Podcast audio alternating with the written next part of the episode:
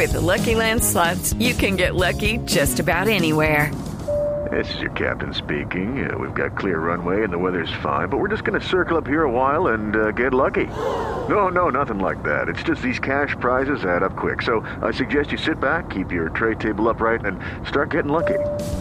Play for free at LuckyLandSlots.com. Are you feeling lucky? No purchase necessary. Void where prohibited by law. 18 plus terms and conditions apply. See website for details. Bueno, 8 y 41 minutos de la mañana. Y es que este tema da para hablar al aire y fuera del aire. Porque empieza uno como a equilibrar cosas y demás, ¿no? Totalmente, temazo. Al Eh, temazo. Polémico, en donde no, no nos pondremos nunca de acuerdo, porque al final cada uno tiene su punto de vista, ¿no? Y, Pero, y su vida propia, ¿no? Claro. claro, Sí. exacto, exacto. Pero eso es lo interesante, justamente, ¿no? Bueno, ¿cuál era la pregunta suya, Simón? Eh, Ezequiel, ¿por qué mucha gente, digamos que toma la decisión de casarse, a pesar de que sabe que esa relación no va para ningún lado? Usted dice como, pues sí, como que nos queremos, como que estamos ahí, pero como que no está totalmente enamorado, pero así todo sabe que va para el barranco a caerse y acelera. Bueno, por... por- bien, ¿eh? la metáfora estuvo bien. Por, por costumbre, eh, por presión social, eh, por esto de que, bueno, o sea, esto de mejor malo conocido que bueno por conocer, o sea, hay, hay mucha gente que tiene un gran temor a quedarse sola y, a, y a, bueno, a perder esta relación y que después no aparezca una relación mejor o menos peor, no sé cómo, cómo catalogarla. Entonces, eh, por un montón de falsas creencias uno termina tomando una mala decisión en este caso, ¿no? Pero esto que decía recién de, bueno, al final nos llevamos mal, pero él me quiere o ella me...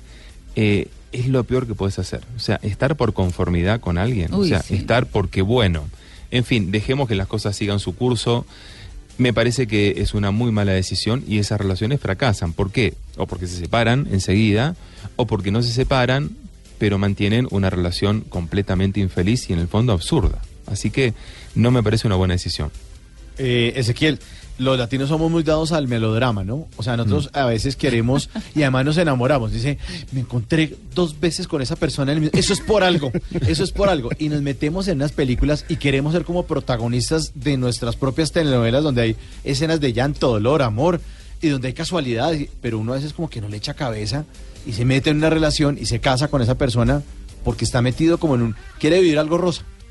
Claro. Bueno, eso es un poco, eh, como decimos, la influencia de las novelas, la influencia de algunas películas Las nos hacen creer que el, que, el, que el amor es una cosa idealizada y no te muestran el lado conflictivo y trabajoso del asunto.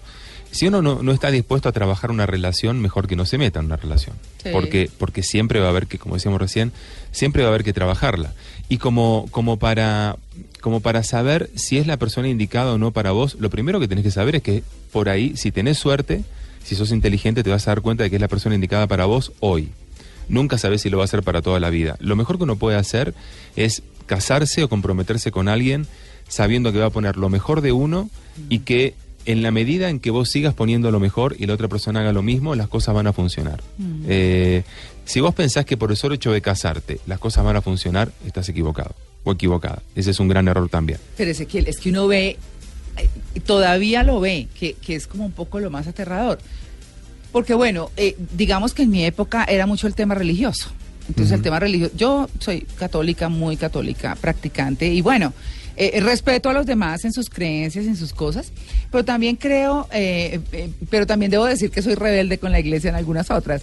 Eh, sin embargo, em, eh, todo tiene como su punto medio, pero uno sigue viendo a las niñas hoy en día eh, que son muy distintas a lo que fuimos nosotras, muy distintas, mucho más abiertas, más frescas, más francas, eh, más fronteras, si lo quiere, en, en- en los términos de su vida emocional, de su vida amorosa y de su vida sexual, si lo quiere. Uno escucha a las niñas decir más eso hoy en día, no, sí, ay, eso es de chévere. Y uno, perdón, porque, eh, digamos, en mi caso personal, yo soy de la época del sexo con amor, ¿no es cierto?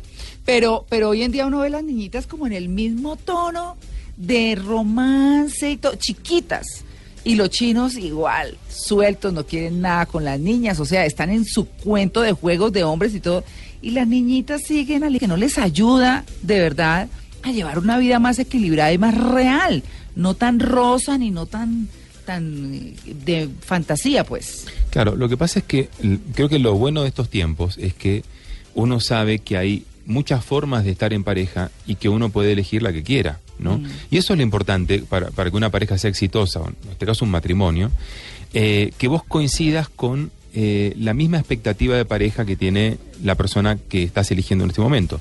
Porque, por ejemplo, hablamos fuera de aire algo muy interesante, esas relaciones simbióticas, esas relaciones que todos juntos para todos lados, Sí, no. y hay relaciones que al revés, que parecen socios, no parecen matrimonio. O sea, como que están y no están en realidad, ¿no?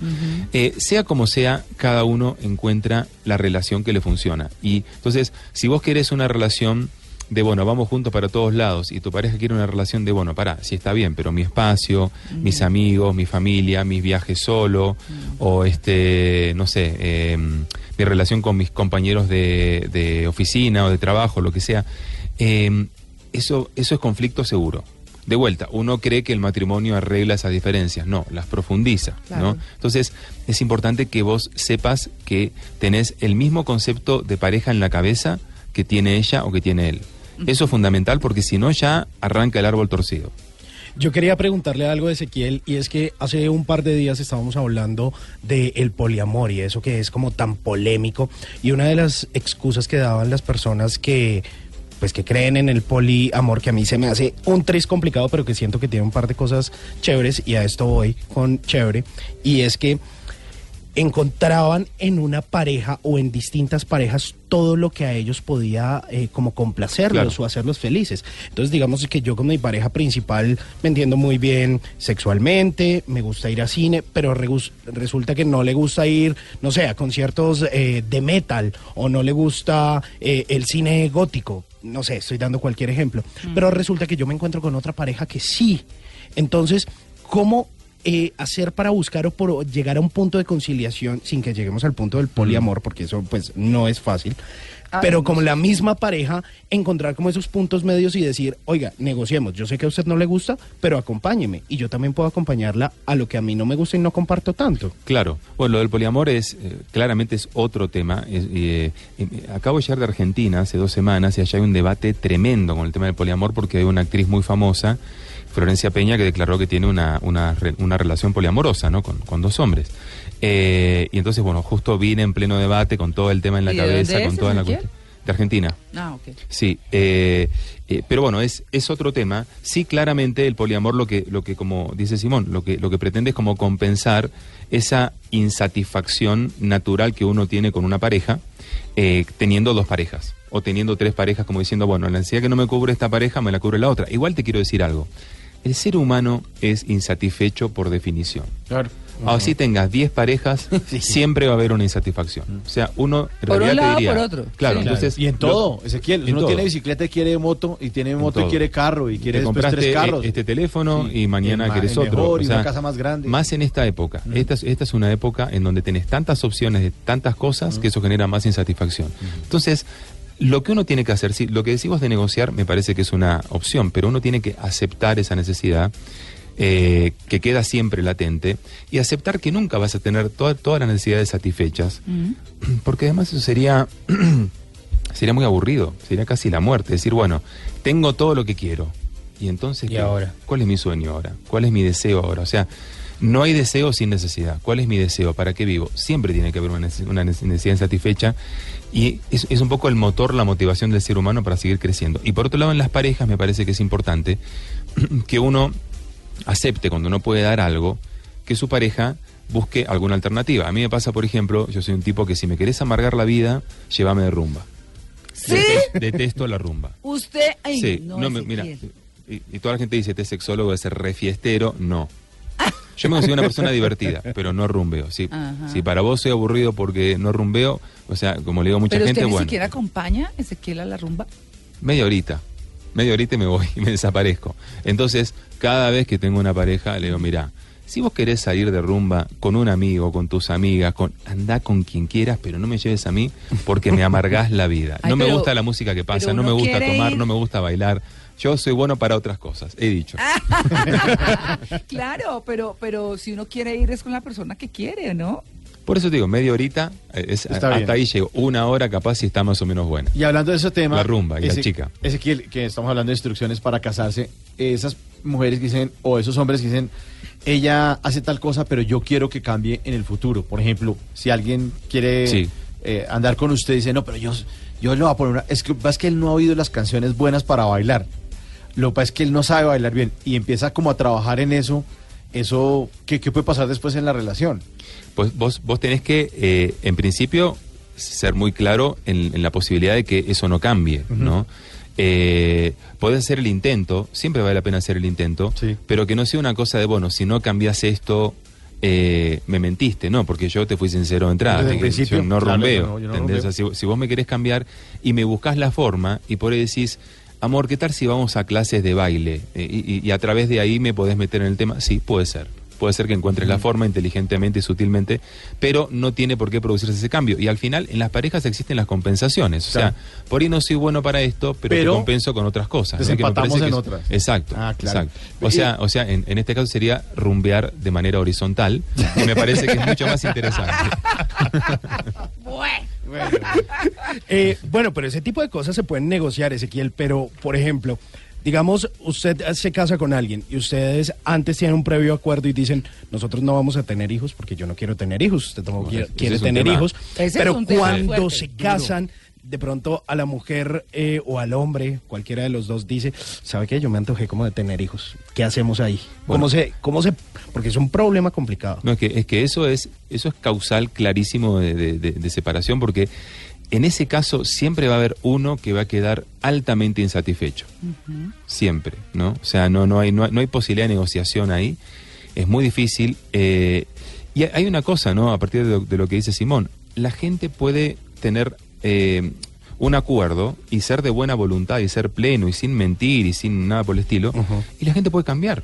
O sea, por eso es que la pareja es un sistema dinámico. Lo que yo pienso hoy, por ahí no tiene nada que ver con lo que pienso mañana. Capaz que yo dentro de un año termino siendo Chayanne bailando, me encanta la rumba, no sé. Uno puede, uno cambiar. uno puede cambiar. Uno puede, uno puede decir, no, a mí los chicos, yo ya los niños no los soporto, voy a un restaurante, me empiezan a caminar por al lado y yo me paro y me voy, no soporto. Y dentro de dos años decís, quiero ser padre o quiero ser madre. Uno puede cambiar.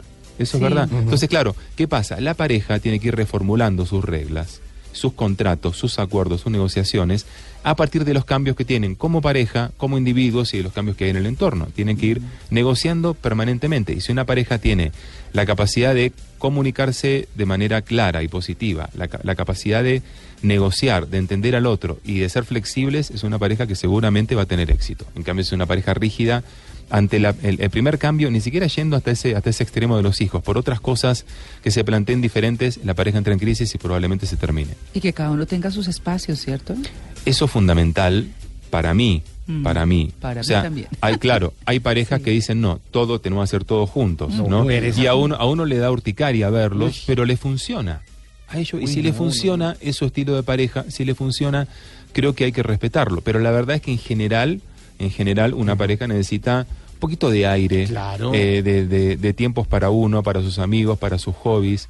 Y también un poco darte, darte el espacio para extrañar a tu pareja y volver a tu casa o volver de un viaje, decir cómo te extrañé que ganas de estar con vos que tengo. Ay, sí, también qué eso está rico, bueno. sí. Esos reencuentros tan buenos, ¿sí o no? Sí, Ah. total. bueno, les tengo quiz. No, No. Claro, Eso, Ezequiel. eso no es una demostración de amor. Eso es causal de divorcio. Bueno, no, les tengo quiz, eh, porque bueno, estamos hablando hoy de esto del matrimonio, que, que es todo un tema, ¿no? ¿Cuándo decidir casarse? Bueno, ¿cuándo decidir casarse entonces?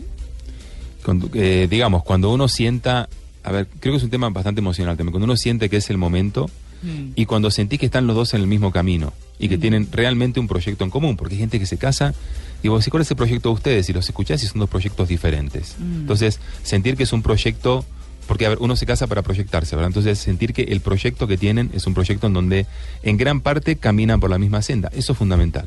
Bueno, entonces arranquemos con el quiz. En este país, por tradición, ¿a quién le hago esto? ¿María Lourdes? A ver, María Lourdes. En este país, por tradición, se construye una cabaña para que las jóvenes que cumplen 18 años puedan llevar a sus candidatos como esposos. ¿En qué país? ¿Camboya, Australia o Indonesia? Eh, Indonesia. No, no, yo quería decir, eh, yo quería decir Camboya. No, nada. No, hay otro burro. Porque esa sí es, pero no se vale. claro, claro. eh, la cultura creo que estipula que sus padres construyan una cabañita para que su hija pueda llevar allí a los hombres y así poder elegir a su futuro marido. La única condición es que el joven en cuestión abandone la habitación antes de amanecer. Ay, pero como con mucha apertura, ¿no, Ezequiel? Uy, Fantástico, sí, yo sí quiero mudarme para allá, está buenísimo. Sí. Bueno, Simón, Señora. En Bután, los jóvenes son obligados a casarse, sí. Los sorprenden teniendo relaciones, regalan una res a su pareja. Ay, no, qué cosa ¿Una tan. Claro. No le regalan una vaca a uno nunca. Bueno, son descubiertos tratando de entrar a la casa de una joven. Eh, me la voy a jugar por la última, en- tratando de entrar a la casa de una joven. Intuición, intuitivo. ¿no? Sí. ¿Y la res qué pasó? Sí, no, pues, uy, no, pero es que eso me parece como grotesco, ¿no? Pues así son las Yo vengo a ofrecerle 500 reses por la muchacha. Sí. Claro, en Bután los jóvenes salen a una casa nocturna con el objetivo de meterse en los dormitorios de las mujeres solteras y convencerlas para tener sexo. Si un joven es descubierto intentando entrar a una casa, es obligado a casarse con la mujer que allí reside. O sea, sí, vayan a aventurar, pero no se dejen pescar, ¿no? Pero lleven la res. Pájaros de verano, ¿no vieron la película? Sí. Bueno, Mauro. Señora. En chivo. India, antes de contraer matrimonio, las, parejas las parejas deben casarse con Mm. una estatua, una vaca, un árbol. ¡Ay, qué horror! Antes del matrimonio casarse Sí. con una estatua, Sí, sí. Una vaca, O un árbol. la vaca sagrada. Me voy por la res. Vaca, B. Burro. Sí. No, el árbol. Ah, el el árbol. Árbol. Es por la importancia que le dan a la... a la- Ahí Está diciendo que sí. Es por la importancia que le dan a la astrología y a la influencia del planeta Marte. En este país las personas primero deben casarse con un árbol. Sucede que la creencia local afirma que cuando uno se casa, la ira de Marte cae sobre su pareja. De este modo, la maldición recae sobre el árbol y no sobre el verdadero amor. Bueno, Bueno. como mitología y la cosa y todo, ¿no? Ezequiel, gracias. Ah, pensé que me ibas a echar un quiz. Bueno, Ay, no, no, no, está bien, eh, gracias a ¿qué vos. le preguntamos a Yo ya estaba preparado para eh, mentalmente. No, gracias a ustedes, siempre es un placer estar acá. Nos divertimos, reflexionamos, Le tengo una sacamos buenas conclusiones. Sí, claro, claro. ¿Creen en el matrimonio? Eh, ah, ¿Pero es personal o...? Pues si es personal, no. Ok. Si es personal, no. yo estuve casado, aclaro. ¿Así? Claro. También fue inconsciente. ¿Sí?